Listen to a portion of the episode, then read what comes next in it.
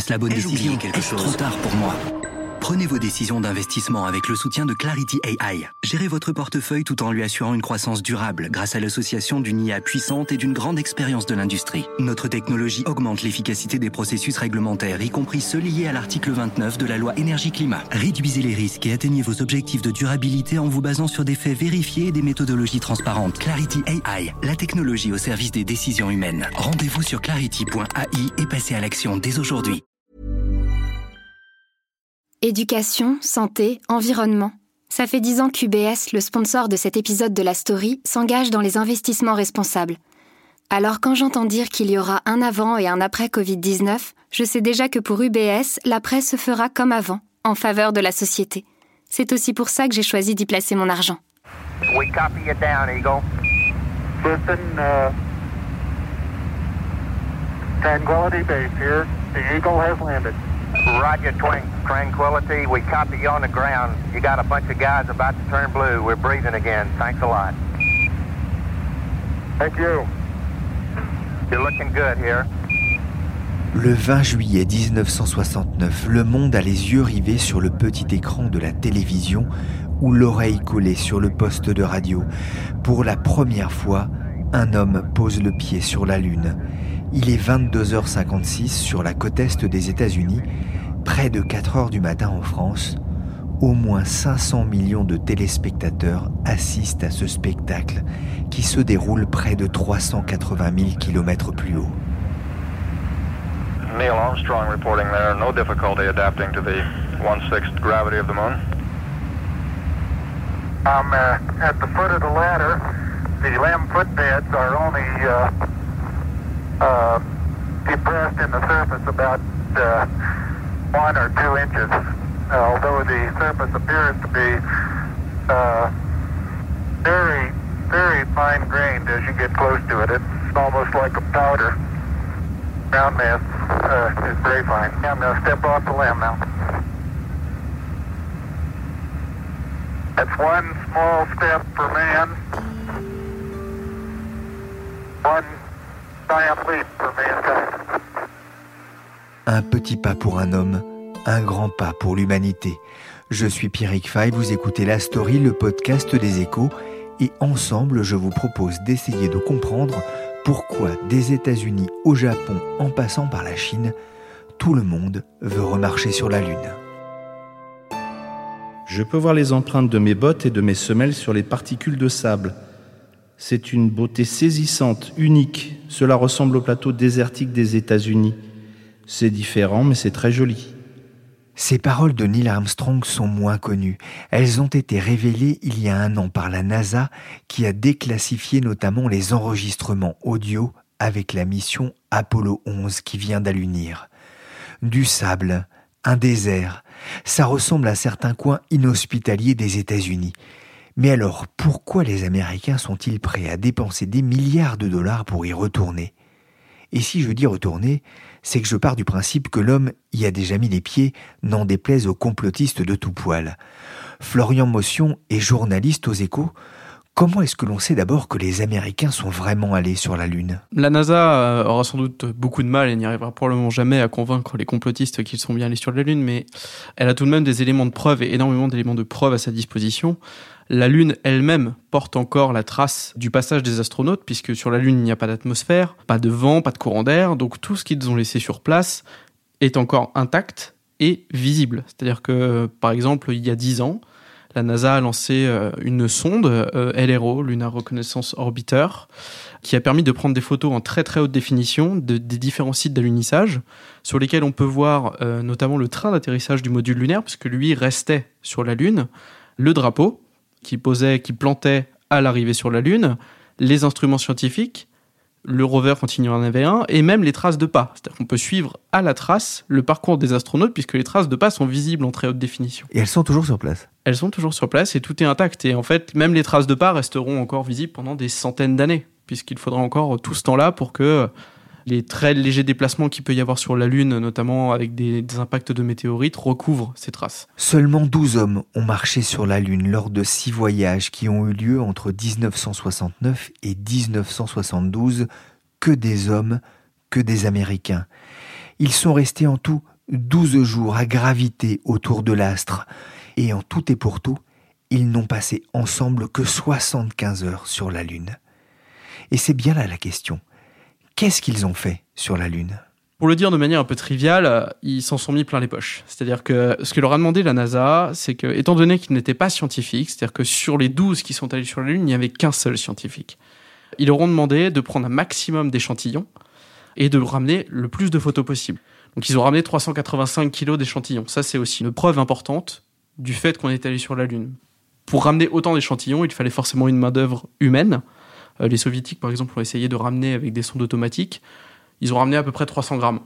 Donc pour ramener à près de 400 kilos, il fallait forcément des humains sur la Lune. Et euh, cette quantité est une preuve en soi que les, Américains sont bien allés sur la Lune, et la composition aussi du sol est aussi une preuve, puisqu'on a déterminé que il y avait des éléments, euh, comme par exemple, on a analysé l'oxygène, le titane, le zinc qui étaient présents sur la Lune. Il y avait certaines similitudes avec ce qu'on a sur Terre, et aussi des différences. Et ce sont ces différences-là qui prouvent que c'est bien un seul extraterrestre. Ils s'en sont mis plein les poches, mais si j'ai bien compris, ils ont aussi laissé quelques déchets et quelques messages pour les futurs visiteurs. Vous parlez de déchets, euh, il se trouve que la première photo qu'on a prise sur la Lune, c'est quand même la photo d'une poubelle. C'est-à-dire que Apollo 11 est arrivé sur la Lune, Neil Armstrong et Buzz Aldrin ont jeté un sac poubelle qu'ils ont pris en photo quasiment tout de suite. C'est une des premières photos qu'on a reçues de la Lune. Ensuite, il y a eu, euh, je vais dire, je vais en citer deux. Il y a eu un astronaute, euh, Charles Duke, d'Apollo 16, euh, qui a laissé sur place une photo de sa famille, qu'il a signée, sa femme l'a signée, ses deux fils l'ont signée avec un message en disant voilà, nous sommes la famille Duke, nous sommes venus en paix. Et on a joué au golf aussi sur la Lune. C'est-à-dire que Alan Shepard euh, d'Apollo 14 avait dissimulé sur lui une balle de golf et un fer 6. Il l'avait dissimulé aux ingénieurs de, de la NASA qui l'auraient sans doute pas laissé partir avec ça. Et il a monté son fer 6 au bout d'un de ses outils. Et comme ça, il a pu tenter un ou deux swings sur la Lune. On a joué au golf sur la Lune. Ça doit partir loin une balle, non? Ah, ça peut partir loin. Mais après, les efforts sont pas forcément très faciles parce qu'on est engoncé dans une combinaison spatiale euh, quand même pour faire ses mouvements. Je suis pas sûr qu'il ait eu autant d'aisance que ce qu'il avait sur Terre. Mais ouais, ça peut partir très loin. Florian, pourquoi cette fascination pour ce satellite de la Terre? La Lune a toujours fasciné les hommes parce qu'elle était là avant les premiers hommes, elle était là bien longtemps avant. La Lune s'est formée euh, à peu près euh, il y a 4 milliards et demi d'années. Ce qui nous a été démontré d'ailleurs par les retours d'échantillons, on a pu déterminer que euh, c'était très probablement un impact géant entre la Terre et un corps de la taille de Mars qui avait projeté des débris qui s'étaient agglomérés pour former la Lune. Donc elle était là bien avant les hommes. Et sa présence pour les premiers hommes, a été à la fois rassurante et terrifiante. Elle éclaire la nuit, donc elle a ce, côté rassurant, mais elle est aussi à l'origine de phénomènes astronomiques qui sont restés pendant longtemps incompréhensibles. C'est-à-dire qu'elle est à l'origine des éclipses solaires, puisque c'est quand elle passe devant le Soleil. Elle peut elle-même devenir rouge quand la Terre s'intercale entre le Soleil et elle. Elle est plus ou moins grosse selon la période, elle change de forme. Elle avait un côté terrifiant. Et elle a été associée très rapidement euh, à des divinités, notamment dans la mythologie euh, grecque et romaine.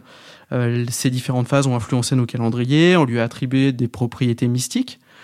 Et plus on a appris de choses sur la Lune, et plus elle est devenue fascinante. Parce qu'en fait, on s'est rendu compte qu'elle joue un rôle crucial pour la vie sur Terre. C'est-à-dire qu'on connaît le système des marées. Ce qu'on sait moins, c'est que sans la Lune, le jour sur Terre serait beaucoup plus court, la Terre tournerait beaucoup plus vite sur elle-même, et l'axe de la Terre serait aussi beaucoup plus prononcé et beaucoup plus instable, ce qui ferait qu'on aurait des phénomènes climatiques extrêmes, et euh, ça rendrait la vie sur Terre beaucoup plus compliquée. Cela fait 47 ans que l'homme n'a pas sautillé en apesanteur sur la Lune. Pourquoi est-ce qu'on a arrêté d'y aller? En fait, c'est essentiellement parce que ça coûtait horriblement cher.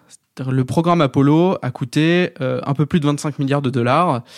Euh, en équivalent de 2018, ça représente à peu près 158 milliards de dollars en contre l'inflation. Il y a eu 20 milliards de dollars de recherche-développement sur cette facture, dont 9 rien que pour la fusée Saturne V, qui est encore aujourd'hui la fusée la plus puissante jamais produite. Et chaque fusée coûtait 100 millions de dollars à produire. Donc ça coûtait extrêmement cher. La NASA euh, a atteint son maximum euh, en 1966, où son budget représentait 4,4% du budget fédéral, ce qui est considérable.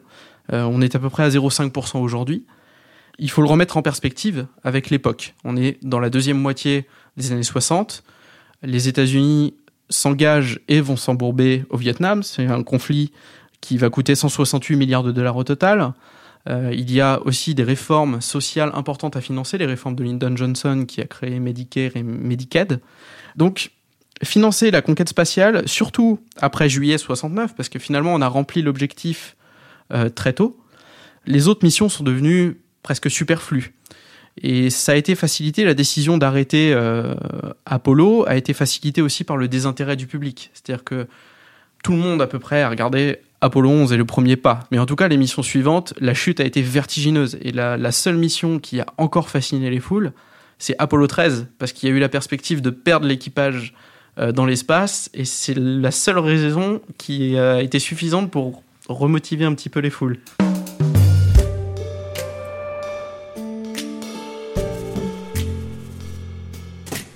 Just as the United States was the first nation to reach the moon in the 20th century, so too will we be the first nation to return astronauts to the moon in the 21st century. And I'm here on the President's behalf to tell the men and women of the Marshall Space Flight Center and the American people that at the direction of the President of the United States, it is the stated policy of this administration and the United States of America to return American astronauts to the moon within the next five years. C'était le 26 mars dernier.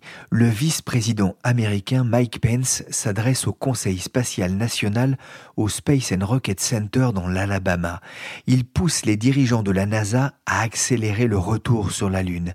Un homme et une femme qui partiront du sol américain. Florian, qu'est-ce qui a changé? À peu près tout. Tout a changé en très peu de temps. Le secteur spatial n'a pas connu de grands bouleversements pendant les 30 ans après euh, la fin du programme Apollo, c'est-à-dire en gros jusqu'aux années 2000. Ça a été ensuite complètement transformé en l'espace d'une quinzaine d'années. On a eu déjà l'émergence d'un acteur très puissant avec de gros moyens financiers, techniques et humains, à savoir la Chine. Elle a envoyé son premier homme dans l'espace en 2003, donc ça c'était la première phase. Mais en 2013, elle a posé un premier rover sur la Lune. C'était la première fois qu'on faisait ça depuis 1976. En gros, c'est devenu la troisième nation lunaire après euh, les États-Unis. Mais en tout cas, ça a servi d'aiguillon pour les, États-Unis et surtout pour Donald Trump qui veut placer les États-Unis devant la Chine dans à peu près tous les secteurs. Et c'est pour ça que lui a relancé le, le, programme lunaire très très vite après son entrée en fonction et qu'il l'a ensuite accéléré. L'objectif c'est 2024. C'est quasiment demain pour un projet de cette ampleur. Oui, c'est demain, d'autant que le, plan initial de la NASA tablait plutôt sur 2028. C'est-à-dire qu'on on avait quand même 4 ans de plus. L'annonce de Mike Pence, éminemment politique. Avant tout, l'idée, c'est que Donald Trump soit encore à la Maison-Blanche en cas de réélection au moment où les États-Unis poseront à nouveau un homme sur la Lune. C'est avant tout pour soigner le prestige et l'ego du milliardaire avant qu'il ne quitte le pouvoir. Mais sur le plan technique, le calendrier est très très très serré trop serré selon moi, parce qu'il y a encore énormément de choses à faire. Le but n'est pas de refaire du Apollo. Euh, les missions entre Apollo et Artemis vont être très différentes. Ça suppose de concevoir de nouveaux vaisseaux. Ils ne partent pas de zéro. Ils ont déjà l'expérience de, de, ce qu'ils ont fait auparavant. Il y a eu un programme lunaire qui avait été lancé par George Bush, George W. Bush en 2004 et arrêté par Obama, dans lequel ils vont pouvoir piocher des éléments et notamment la capsule, la nouvelle capsule Orion mais notamment la question du lanceur est un vrai problème. Le lanceur SLS, Space Launch System, a déjà coûté plus de 10 milliards, a déjà pris du retard, et c'est lui qui est censé être prêt pour 2024. Il y a très peu de chances qu'ils y arrivent, et encore faut-il que tout ça soit financé.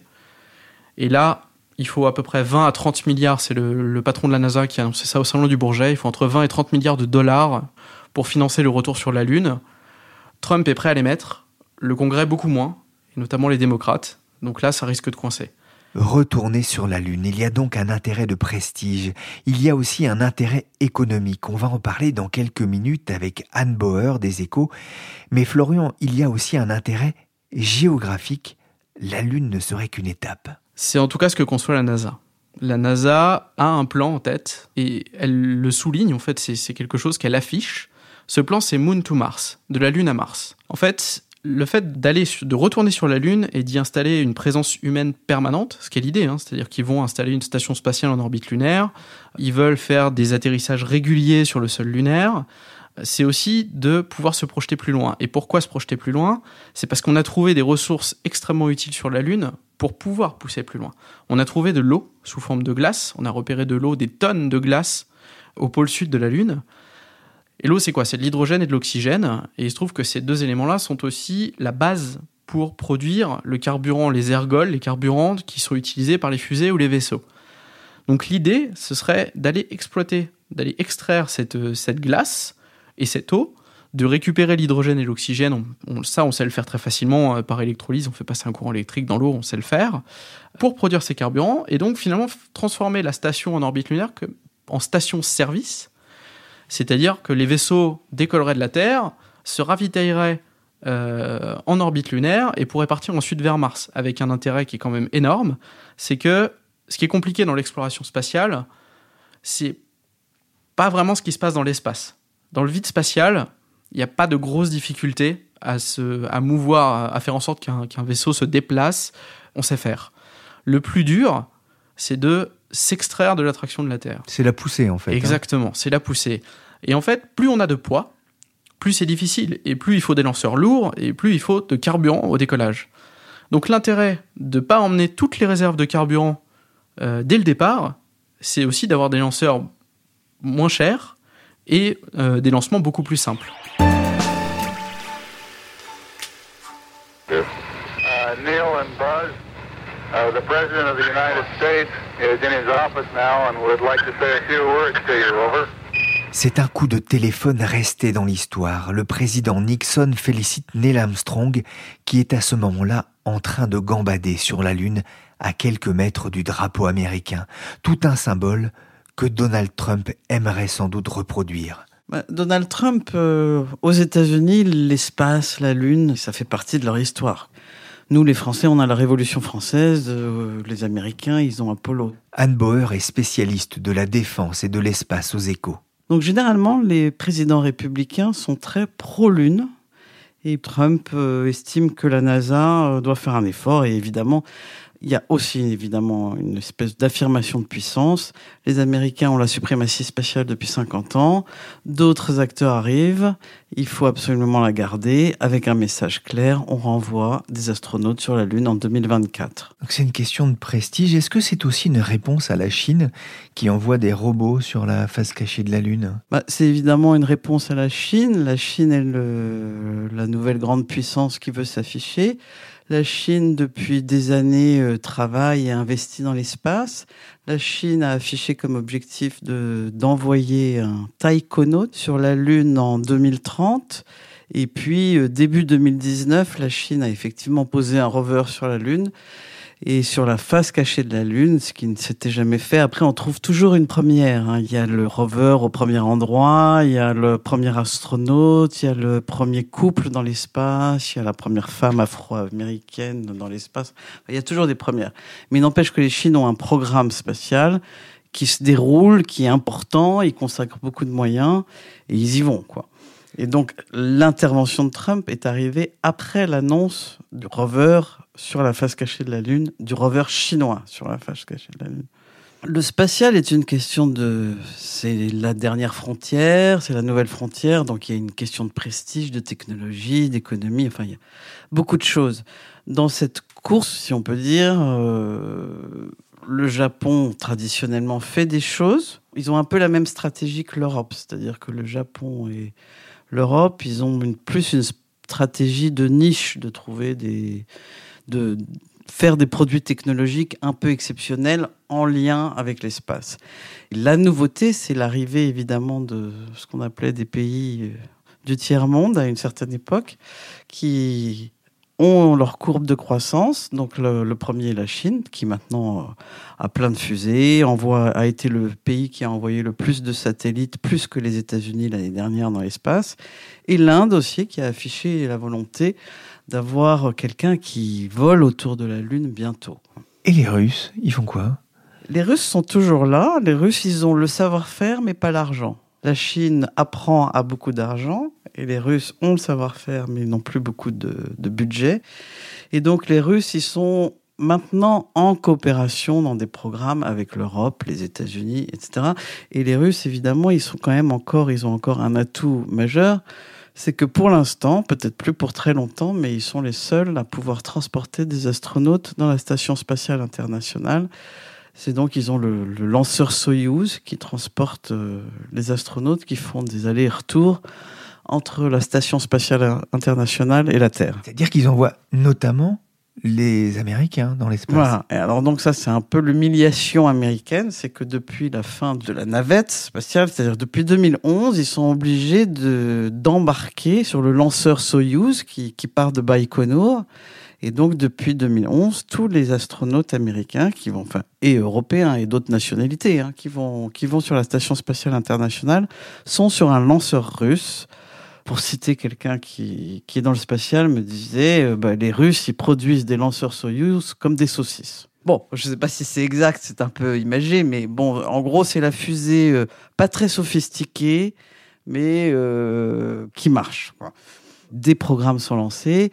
Et il est prévu que ce soit SpaceX, Boeing, enfin d'autres qui prennent le relais et qui lancent très vite. Oui, ça c'est intéressant d'ailleurs, parce qu'au-delà du prestige, au-delà des, euh, des, relations internationales, de la compétition internationale entre les, les États-Unis et les nouvelles puissances, que sont notamment la Chine, il y a l'idée derrière aussi de venir en aide à, à l'industrie américaine? Oui, alors en fait, il y a deux choses. Il y a le spatial, outil de puissance, outil de. Enfin, en gros, si on sait aller dans l'espace, on est une puissance technologique. On fait une, la preuve qu'on est, euh, qu'on a des bons ingénieurs, qu'on est up to date, quoi.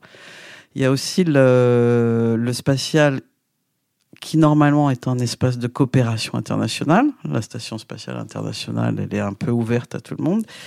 Et troisième point, il y a le spatial pour booster l'économie du pays. Et c'est vrai qu'en ce moment, l'économie spatiale est, importante avec un tas de recherches de nouvelles entreprises, les SpaceX, les Jeff Bezos, etc. Et donc, à travers ce programme spatial, les États-Unis vont alimenter la machine à dollars encore plus pour Lockheed Martin, Boeing, SpaceX, Blue Origin, Maxa, enfin un tas de grands groupes américains. Le projet actuel de la NASA, pour pouvoir faire marcher quelqu'un à nouveau sur la Lune en 2024, réclame de doubler le budget annuel de la NASA pendant un an. En gros, ils estiment que cela coûtera 20 à 30 milliards de plus que ce qu'ils avaient prévu d'ici 2024. Merci Anne Bauer. Michael Collins, Neil Armstrong et Buzz Aldrin auront marqué l'histoire à travers leur voyage incroyable à bord d'Apollo 11. Sur le chemin du retour, une musique l'album Music Out of the Moon, un enregistrement jazzy de 1957 du musicien Les Baxter. Et c'est sur ce morceau que se termine la story, le podcast d'actualité des échos.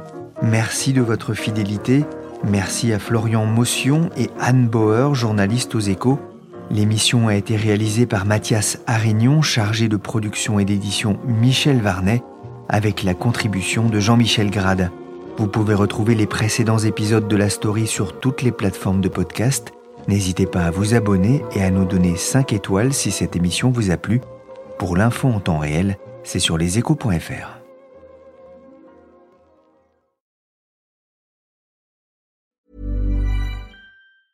The secret to visibly firmer, summer ready skin is here. Osea's number one best selling Andaria Algae Body Oil, clinically proven to instantly improve skin elasticity and transform dull, dry skin to silky, soft, and unbelievably glowing. Rich yet never greasy, Andaria Algae Body Oil is formulated with sustainably sourced seaweed to help replenish the skin's moisture barrier and seven nourishing active botanical oils for results you can see and feel all over. The best part? It's signature scent. A blend of freshly squeezed grapefruit, cypress, and mango mandarin transports you to sun kissed summer days. This all natural scent is unforgettable.